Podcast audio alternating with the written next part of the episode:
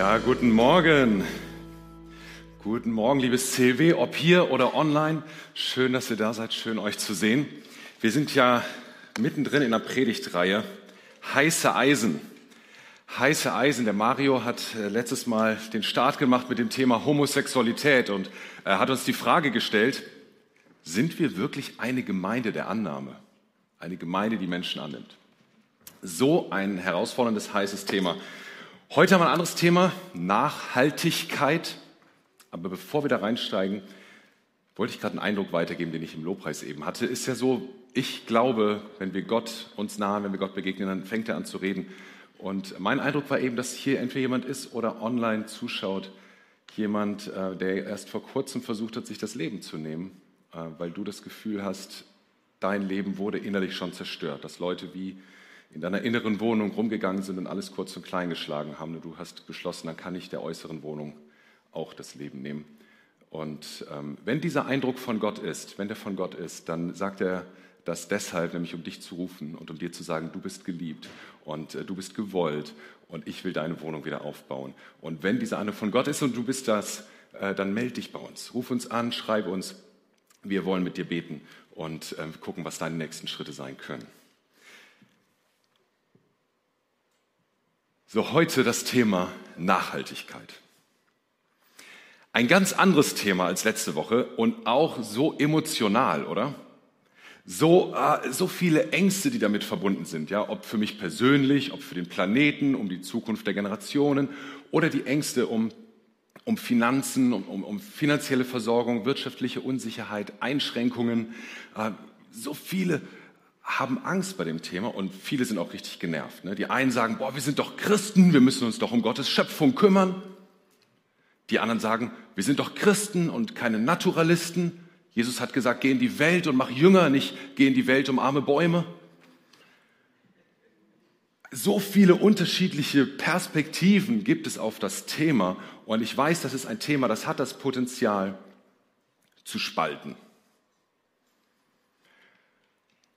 Weil eben auf vielen Seiten diese Ängste sind. Und ich will heute nicht sagen, du sollst es genau so machen und nicht anders. Das werde ich heute nicht tun. Natürlich habe ich meine Meinung, aber primär möchte ich uns zum Nachdenken anregen, weil ich glaube, weil ich überzeugt bin, dass Nachdenken über das Thema Nachhaltigkeit unseren Glauben vertiefen kann oder Vorbehalte nehmen kann. Also wenn du sagst hier, Gott bewahre, ich bin noch nicht gläubig, äh, ich habe Vorbehalte, vielleicht ist heute ein Sonntag, wo Vorbehalte abgebaut werden können. Sei gespannt. Ich wurde selber zum Nachdenken angeregt vor kurzem über dieses Thema nochmal, als meine Frau Jessica und ich einen Kurzurlaub hatten im Harz. Und wir wandern gerne. Ihr, viele von euch wissen, ich war leidenschaftlich gerne bei unseren Pfadfindern Royal Rangers. Ich liebe es, draußen zu sein, die, diese Luft, das Grün und durch die Felder oder Wälder zu streifen. Und äh, dann machen wir uns auf den ersten Tag und wandern los, bergauf durch die pralle Sonne. Warum pralle Sonne? Weil überall um uns herum waren die Baumstümpfe. Es war wie Wüste. Und das dann in der Sonne bergauf, boah, das war echt anstrengend. Es war so eine ganz einsame, hochgewachsene Birke, die stehen geblieben war in der Mitte auf dem Weg, die noch ein bisschen Schatten gegeben hat. Und dann oben angekommen konnte man sehen, dass rund um den Brocken drei Viertel des Waldes tot sind. Das ist das eine so, ich hatte das sogar schon gelesen in den Nachrichten, aber das ist das eine, das zu lesen, das andere ist es da zu sein, auf einmal zu realisieren. Wow, drei Viertel des Waldes kaputt. Jetzt ist das äh, eine sehr lokale Geschichte und es geht auch, ähm, es hat nicht nur mit den letzten heißen Jahren zu tun, sondern auch mit vielleicht schlechter Forstwirtschaft oder weiß ich was. Aber was wir immer wieder lesen, dem Wald in ganz Deutschland geht es schlecht. Und dann erreichen uns andere Nachrichten. So letzte Woche das Marmara-Meer in der Türkei habe ich noch nie gehört. Marmara-Meer. Ich weiß nicht, ob du das kennst, aber jedenfalls Meer vor der Türkei mit einer dicken Schleimschicht überzogen, so dass Fischen und Baden nicht mehr möglich ist. Mutmaßlich deshalb, weil dreckige Abwässer ins Meer geleitet wurden und durch die kontinuierliche, stetige Erwärmung des Wassers. Noch so andere Dinge. Vor, vor einigen Wochen haben Jessica und ich einen Film geguckt, Vergiftete Wahrheit heißt er. Und es ist eine Dokumentation, also es ist wirklich passiert. Man sieht dort, wie ein Weltkonzern über Jahrzehnte hochgiftige Abwässer einfach verbuddelt hat oder äh, einfach in die Umwelt geleitet hat. und wie Tiere und Menschen daran elendig verreckt sind. Und weil es ein Stoff ist, der biologisch nicht abgebaut wird, der sich nur immer weiter anreichert, der einfach in der Natur wahrscheinlich für immer bestehen bleibt. Und Untersuchungen haben inzwischen gegeben, dass dieser Stoff wahrscheinlich in fast jedem Menschen der Welt schon in Spuren enthalten ist, weil der sich eben schon auf der ganzen Welt verteilt hat. Und es hat Jahrzehnte gedauert, das gerichtlich stoppen zu können. Was für Nachrichten, oder? Was für Nachrichten. Und ich bin mir sicher, jeder von euch könnte andere Nachrichten anfügen. Was du gehört hast, erlebt hast, gesehen hast. Willst vielleicht eine Party feiern, kannst keine Plastikstrohhalme mehr kaufen und fragst dich, ist das jetzt eine gute oder eine schlechte Nachricht? Hast andere Nachrichten gehört über Gesundheitsschäden, Umweltverschmutzung, Ausbeutung von Menschen und Ressourcen, Klimaschäden, Änderungen in, in Gesellschaft und Klima und so weiter und so weiter. Und äh, was wir auch hören oder sehen, ich finde es erstaunlich, ähm, dass es so unterschiedliche Bewertungen auf diese Dinge gibt. Die einen sagen, wir müssen Schule schwänzen, damit die, die Älteren endlich mal aufwachen und sehen, was sie uns und unserem Planeten und unserer Zukunft antun.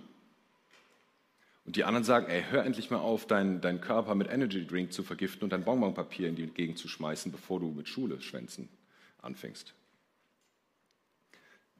Jeder von uns jeder hat so ganz unterschiedliche Vorstellungen, Erwartungen, Wünsche darüber, wie Informationen zu werten sind, was zu tun, was zu lassen ist, was angemessen ist, was nicht angemessen ist.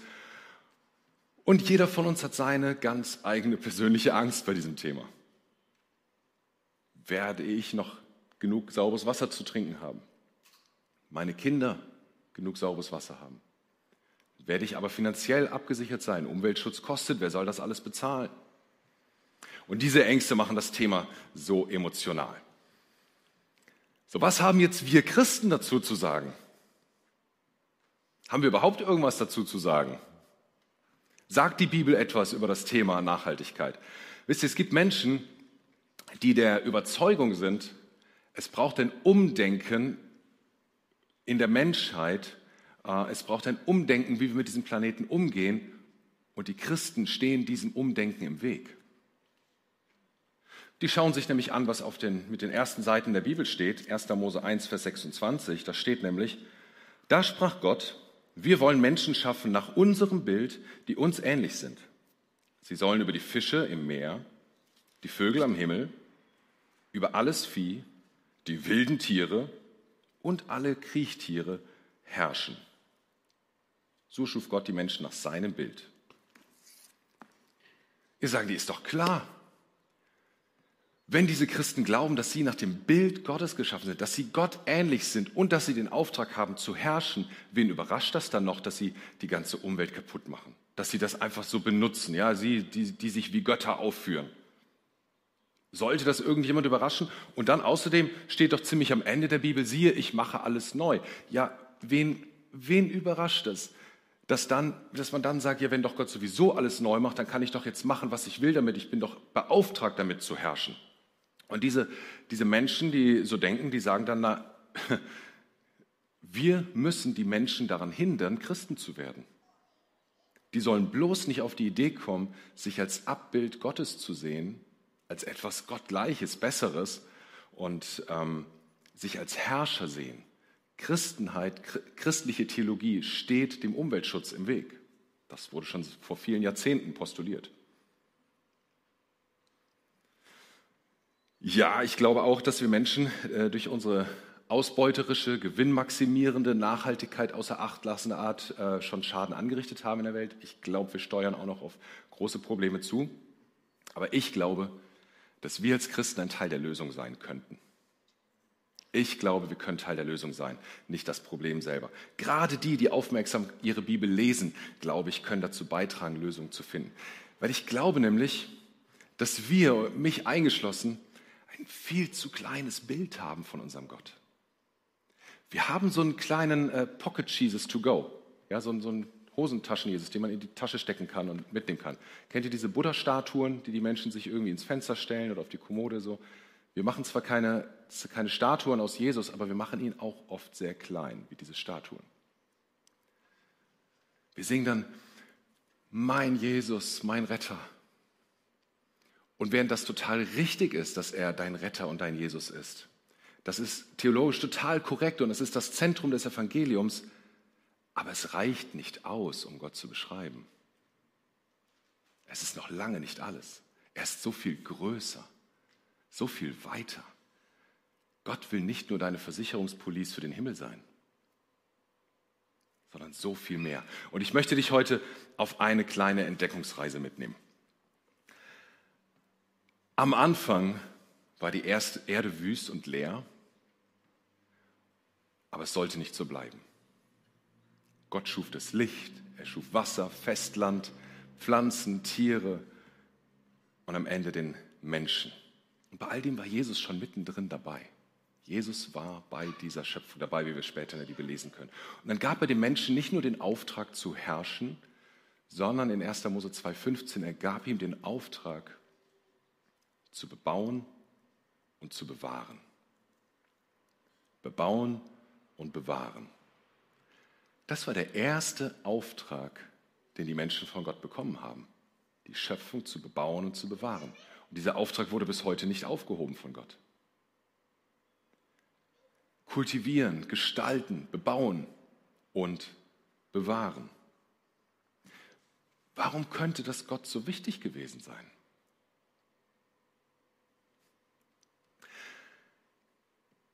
Wir erkennen, wenn wir unsere Bibel aufmerksam lesen, dass eben nicht nur der Mensch für Gott wichtig ist. Es ist die gesamte Schöpfung, die Gott am Herzen liegt, die ihm wichtig ist. Als die ersten Menschen sich von Gott abgewandt haben, da hat Gott eine Flut geschickt, um das Böse auszurotten. Viele Menschen sind dabei gestorben. Ein paar wenige haben auf einem Schiff überlebt. Und Gott hat sich entschlossen, mit ihnen einen neuen Bund zu schließen. Ein Bund ist in der Bibel eine ganz feste vertragliche Sache, etwas sehr Wichtiges, was nicht man einfach so dann wieder verlässt oder sein lässt. Nee, sondern es ist etwas sehr Ernstes. Und Gott hat dann äh, diesen Bund geschlossen. Jetzt hört mal, wie, wie, dieser Bund sich anhört in 1. Mose 9, Vers äh, 8 und folgende. Dann sprach Gott zu Noah und seinen Söhnen. Ich schließe einen Bund mit euch und euren Nachkommen, mit allen Tieren, die mit euch auf dem Schiff waren, den Vögeln, den zahmen und den wilden Tieren, mit allen Lebewesen auf der Erde. Gott schließt einen Bund mit allen Lebewesen auf der Erde. Nicht nur mit den Menschen. Ist das nicht erstaunlich, dass Gott sogar mit den Tieren einen Bund schließt? Und dann lesen wir noch mehr darüber, wie, wie Gott und Schöpfung äh, zusammengehen. Schlag mal mit mir, wenn du deine Bibel hast oder es notieren willst. Psalm 96, Vers 11. Der Himmel, der Himmel freue sich und die Erde juble. Das Meer und alles, was darin ist, soll seinen Ruhm verkündigen. Die Felder und alles, was darauf wächst, und auch die Bäume des Waldes sollen sich freuen vor dem Herrn, denn der Herr kommt. Das ist eine Schöpfung, die sich an Gott freut, die sich mit und für Gott freut und ihn erhebt. Weiter, Psalm 145, ab Vers 10. Alle deine Geschöpfe werden dir danken, Herr, und alle, die dir treu sind, werden dich loben. Sie werden von der Herrlichkeit deines Königreiches sprechen. Wow. Was für Bibelverse wie die Schöpfung mit einbezogen wird in das Lob Gottes. Ist das nicht genial? Und dann wird uns in der Bibel von, von Hiob berichtet, einem Mann, äh, der wirklich eine sehr schwere Zeit hatte. Und am Anfang war er sehr stark und hat Gott vertraut und am Ende ist er dann doch etwas wehleidig, mitleidig, selbstmitleidig geworden und Gott mahnt ihn und sagt, Hiob, hör mal, du stellst meine Pläne in Frage und du hast doch überhaupt keine Ahnung. Du hast sowas von keine Erkenntnis von dem, was wirklich um dich herum los ist. Ja, und dann sagt Gott wörtlich, wo warst du, als ich die Erde gründete? Sprich es aus, wenn du Bescheid weißt. Sehen wir, wie er, wie er Hiob da herausfordert? Und dann macht Gott weiter, und das kannst du in Hiob ab Kapitel 30 äh, Kapitel 38 und folgende nachlesen. Sagt Gott so, nur um ein paar Beispiele zu nennen. Weißt du, wie groß die Erde ist? Hast du die dunklen Wolken als Windeln über das Meer gesetzt. Was für ein lustiges Bild. Hast du der Sonne gesagt, wann sie aufgehen soll? Hat er wahrscheinlich nicht, sonst wird sie später aufgehen, damit man länger schlafen kann. Warst du am Meeresgrund und hast du die Quellen des Meeres inspiziert? Hast du schon mal die Vorratskammern des Schnees angeschaut? Hast du schon mal Blitze vom Himmel geschleudert? Mal dir das mal vor Augen, diese Bilder, die Gott da hat. Es geht weiter und weiter mit noch viel mehr Bildern. Weißt du, Gott prahlt förmlich mit seiner Schöpfung. Er freut sich an seiner Schöpfung. Er hat so ein Gefallen an dieser Schöpfung und ist so begeistert davon. Als ich mal tauchen war im Roten Meer, ich sage euch, ich bin da wie schwerelos durchs Wasser geschwebt, durch die Fische durch und unter mir diese Pflanzenwelt, die, die Korallen und, und Blaupunktrochen, die haben es mir angetan. Wahnsinn. Wahnsinn. Ich habe gedacht, was für eine verschwenderische Schönheit da unter Wasser. Und das alles, obwohl es Jahrtausende kein Mensch sehen konnte, weil die Technik dafür gar nicht da war. Gott hat da etwas unfassbar Schönes geschaffen, was kein Mensch sehen konnte. Wozu sollte er das tun?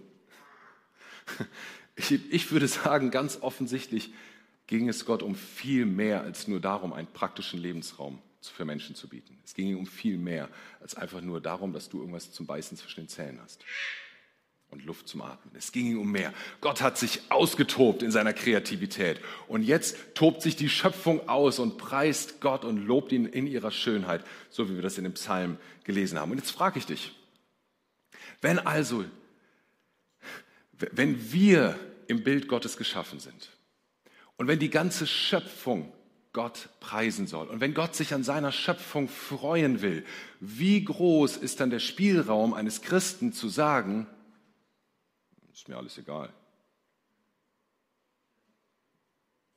Ist mir egal.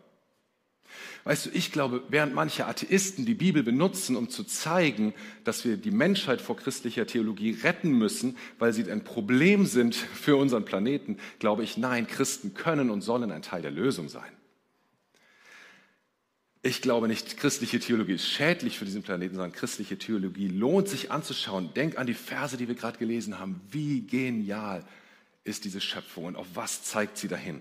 Ja, Jesus will dein Retter sein. Ja, Jesus liebt dich und er hat alles für dich gegeben, so wie für die ganze Schöpfung.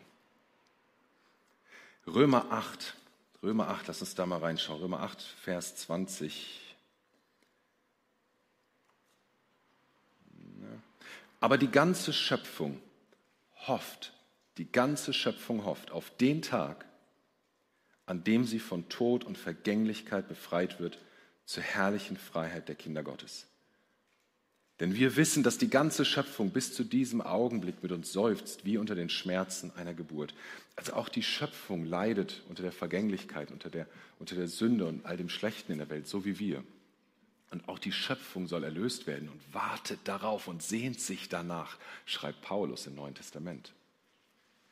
Und das zeigt uns deutlich, dass das Thema für uns Christen nicht egal sein kann. Ja, einer der Bibelverse, den, den viele von uns kennen, ähm, steht in Johannes 3, Vers 16. Da steht, denn so sehr hat Gott die Welt geliebt, dass er seinen einzigen Sohn gab, damit alle, die an ihn glauben, nicht verloren gehen, sondern das ewige Leben haben. Das ist das Zentrum des Evangeliums. Ja, es geht um die Menschen, die gerettet werden, deren Beziehung zu Gott wiederhergestellt wird. Aber es geht um mehr. Das Wort, was Johannes hier benutzt für, für Welt, dort steht im griechischen Kosmos. So sehr hat Gott den Kosmos geliebt. Die ganze, alle Galaxien, alle schwarzen Löcher und Sonnen und unsere Sonne auch unsere Planeten auch, unseren Mond, unsere Erde, unsere Kontinente, unsere Meere, unser Land, dich, den ganzen Kosmos hat Gott geliebt. So sehr, dass er seinen Sohn gegeben hat. So, und bis hier haben wir Bibelverse gesehen, wo wir sagen könnten, naja, vielleicht ist Gott ein bisschen zu selbstverliebt und egoistisch unterwegs. Der liebt halt seine Schöpfung und will von seiner Schöpfung angebetet werden. Was hat das alles mit Nachhaltigkeit zu tun? Auch dazu finden wir Hinweise. Schauen wir mal in ähm, 5. Mose, 5. Mose Vers, äh, Kapitel 25, Vers 4. Hindert einen Ochsen nicht am Fressen, während er Korn drischt. Ja, was hat das mit Nachhaltigkeit zu tun? Hindert einen Ochsen nicht daran zu fressen, während er Korn drischt. Hey, nutze das Tier nicht aus, beute das Tier nicht aus. Der Ochse, der lebt unter anderem von Getreide. Jetzt verarbeitet er Getreide und sieht das und darf nicht fressen? Nein, teile mit diesem Tier. Beute ihn nicht aus. Schauen wir mal in 5. Mose Kapitel 20 ab Vers 19. Eine ganz interessante Stelle. Müsst ihr eine Stadt lange belagern, um sie einzunehmen, sollt ihr keine Obstbäume fällen, sondern ihre Früchte essen. Legt keine Axt an sie. Sie sind doch keine Feinde, die ihr angreifen müsst. Bäume, von denen ihr wisst, dass sie keine essbaren Früchte tragen, dürft ihr dagegen fällen. Fertigt euch daraus Belagerungsanlagen für die Stadt, mit der ihr Krieg führt, bis sie eingenommen ist. In anderen Worten, äh, eine Stadt zu belagern und einzunehmen, das ist schon in Ordnung, aber wehe, du gehst an die Obstbäume. Ist vielleicht nochmal ein ganz anderes Thema, das zu vertiefen. Äh, aber was zeigt das? Ja, hier ist eine Stadt belagert, die Leute, die sind heiß, die sind wild, wir wollen kämpfen, ja, ich habe hier meine Axt und so weiter und jetzt Mist, die Stadt ist belagert, wir kommen nicht rein, na gut, dann fälle ich so lange halt den Obstbaum. Nein, Weißt du, ein Obstbaum braucht viel Zeit, viel Pflege, bis er dann wirklich Früchte trägt. Manchmal sind das erst die, die Kinder dessen, der ähm, äh, das gepflanzt und gepflegt hat, die dann die Früchte essen und ernten. Und was Gott hier sagt, ist, ähm, dieser Rhythmus, der soll nicht gestört werden. Dieser Rhythmus soll nicht gestört werden. Noch so etwas über Gottes Rhythmus. 3. Mose 25 ab Vers 3. Sechs Jahre lang dürft ihr eure Felder bestellen, eure Weinberge beschneiden und eure Ernte einbringen. Im siebten Jahr aber soll das Land ein Sabbatjahr, eine Ruhezeit für den Herrn haben. Während dieses Jahres sollt ihr nichts aussäen und eure Weinberge nicht beschneiden. Bringt keine Ernte von dem ein, was von selbst wächst, und lest auch keine Trauben, die an euren unbeschnittenen Weinstöcken wachsen. Das Land soll ein Jahr Ruhezeit haben.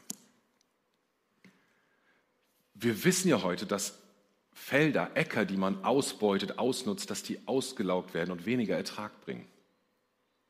Ein paar Verse weiter sagt Gott, das Land gehört mir. Also wir würden gut daran tun, das Eigentum Gottes so zu behandeln wie sein Eigentum und nicht so, als wäre es unser Sklave und es ausbeuten und auslaugen.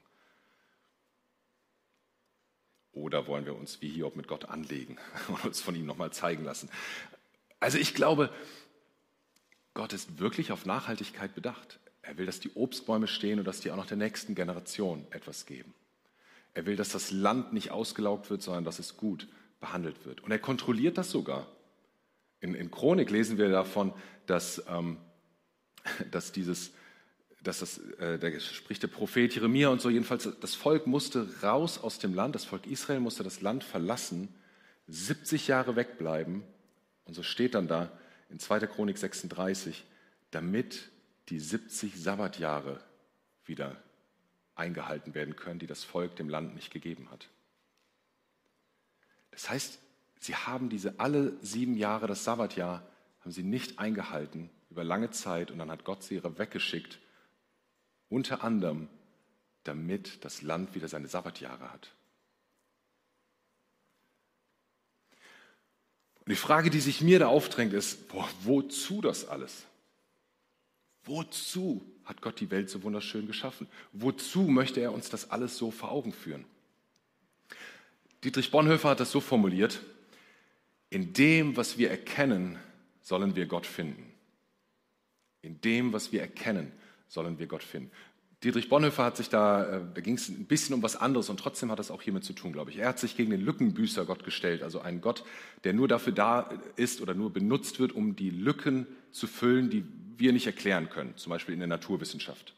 Ich kann was nicht erklären ähm, und also sage ich, naja, das muss halt Gott sein. Und Dietrich Bonhoeffer sagt, nein, wir, es gibt so viel, was wir erklären können und das ist so gewaltig und so schön und so groß und so weit und so unfassbar verstandssprengend, Darin können wir schon Gott erkennen.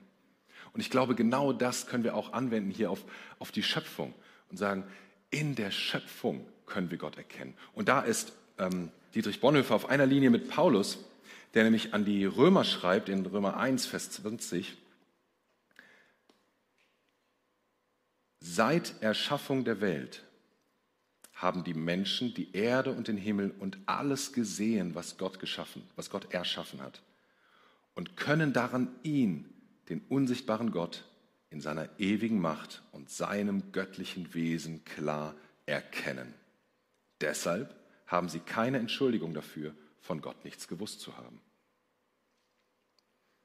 Also Paulus schreibt, in der Schöpfung, in der Natur, in den bunten Blumen. Wenn ich heute Morgen mit dem Fahrrad gekommen bin und die Mohnblumen wachsen da so richtig schöne, kräftige rote Farbkleckse in den Feldern, wunderschön. In dem, was man beim Tauchen unter Wasser sieht, in den Bäumen, wenn sie noch, noch stehen, in den Tieren. Heute wurde ich von Vögeln geweckt.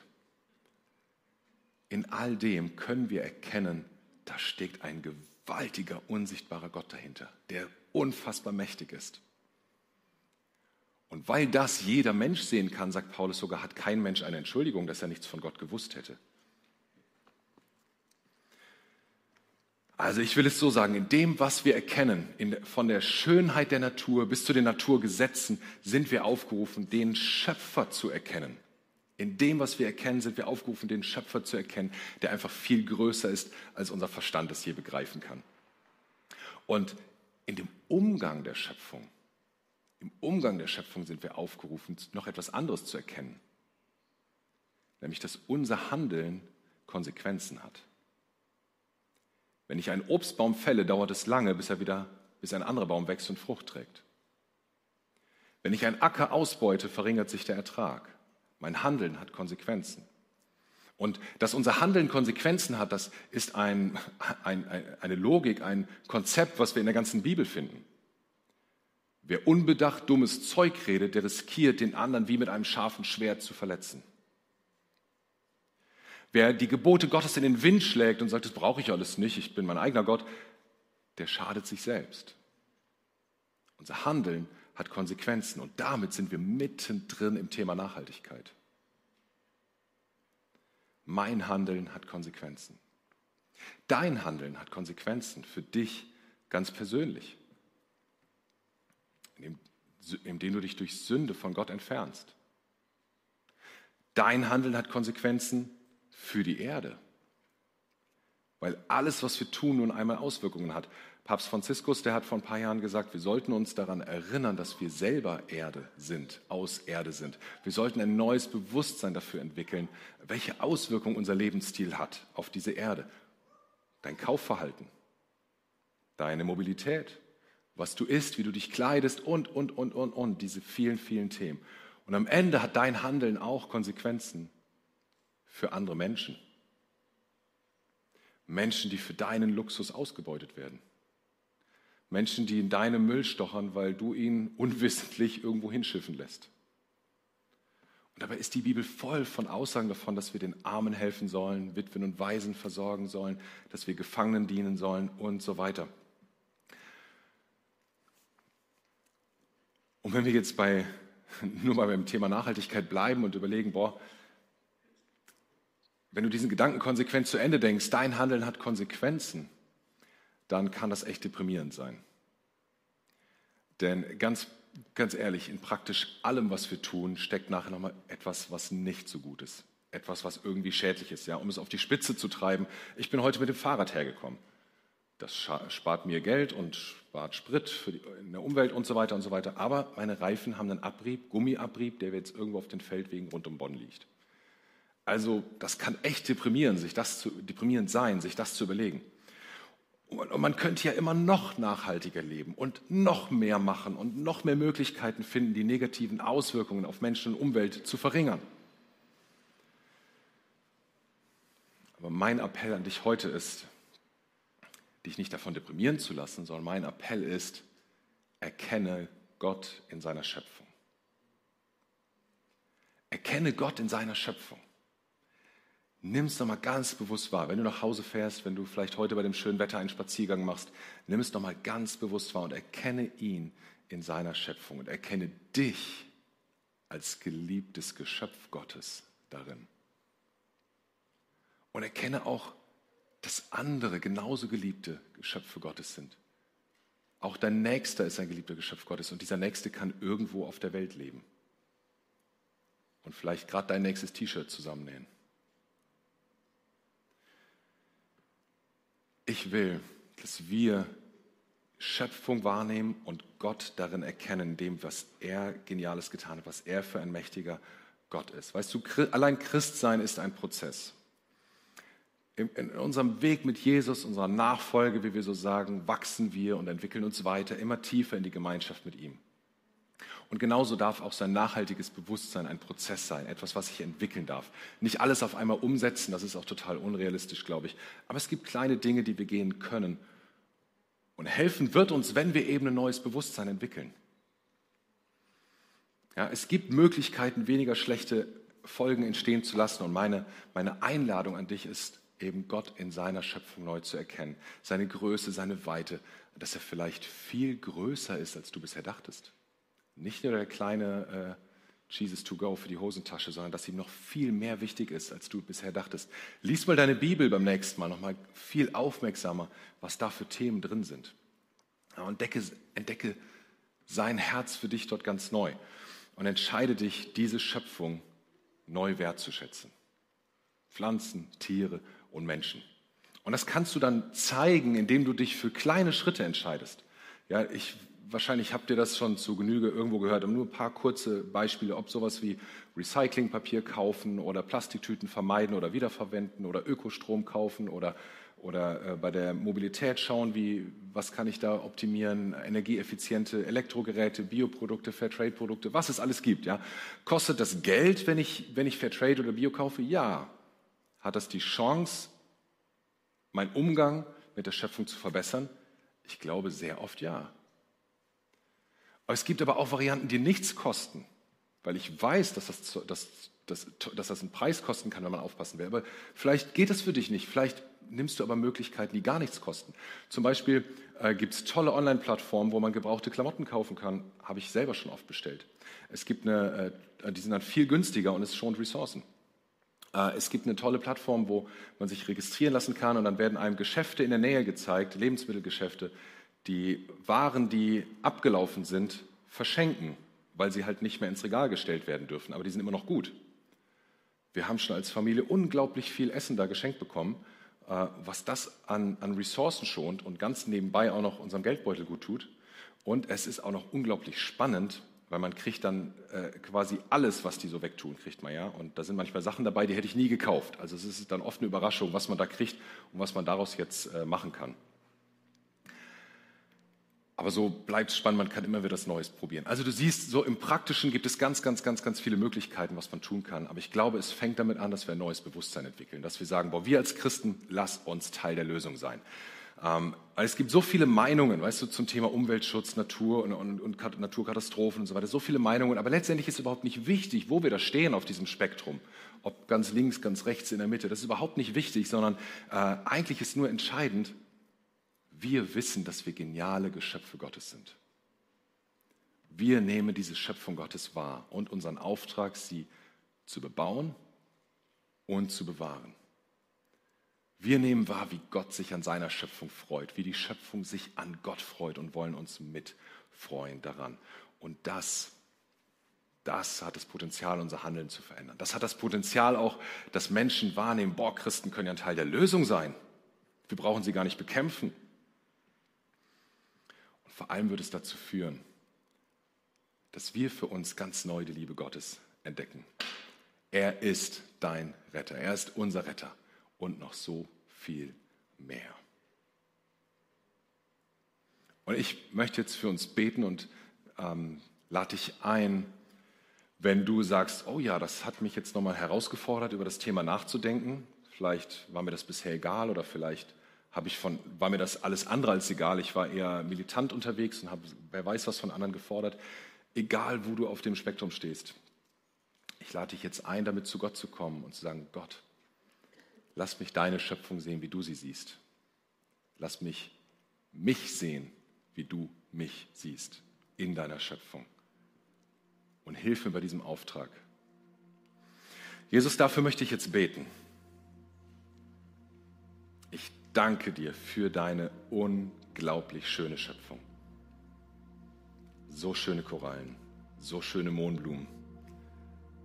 Wunderbar die Vögel schweben zu sehen, die Fische schwimmen zu sehen. Genial, die Luft zu atmen und dadurch leben zu können. Ich danke dir für das Rauschen der Bäume, den Donner. All das, Herr, hast du geschaffen und zeigst, wie krass du bist. Ich danke dir dafür. Herr, bitte schenk uns ein neues Bewusstsein dafür, wie du selbst deine Schöpfung liebst, uns eingeschlossen. Und hilf uns diesen Auftrag neu wahrzunehmen und neu zu erkennen, wie wir dadurch, dass wir die Schöpfung bewahren, dich ehren können, dich preisen können. Und hilf uns ganz praktisch kleine Schritte zu gehen. Einfach nur den nächsten Schritt.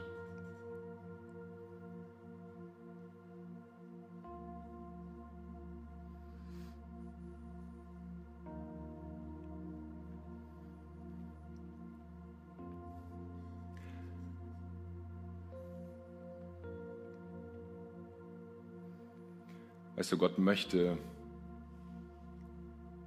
Gemeinschaft mit dir, auch in seiner Schöpfung. Aber eins, was uns trennt, ist, wenn wir Gott in den Wind schlagen, wenn wir sagen, Gott, ich brauche dich nicht.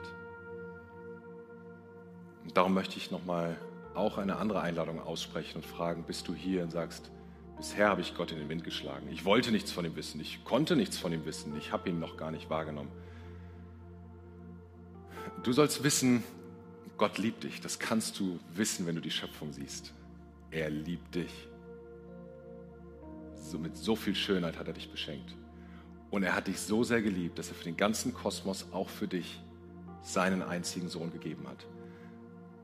Dass jedes Mal, wo du eine Entscheidung getroffen hast, die dich von ihm getrennt hat, von ihm weggebracht hat, die die Gemeinschaft mit ihm zerstört hat, wo Sünde in dein Leben kam, auch das möchte er wiederherstellen. Und ich will mal fragen, ich frage dich jetzt, bist du hier und sagst zum ersten Mal, möchte ich diesen Gott annehmen, diesen Schöpfergott und seine Vergebung für jedes Mal, wo ich mich gegen ihn entschieden habe, das möchte ich heute annehmen. Wenn du hier bist, dann kannst du gerne mal winken, dann sehe ich das und du kannst auch Gott damit ein Zeichen geben, sagen, ja, das ist das erste Mal in meinem Leben, dass ich diese Entscheidung treffen möchte. Wenn du online bist, kannst du auch deine Hand heben und Gott damit ein Zeichen geben. Und ich bitte uns, lass uns aufstehen zu diesem einen besonderen Gebet, womit wir das zum Ausdruck bringen wollen. Gott, ich entscheide mich für dich. Und du kannst mir nachbeten, auch wenn du äh, online zuschaust.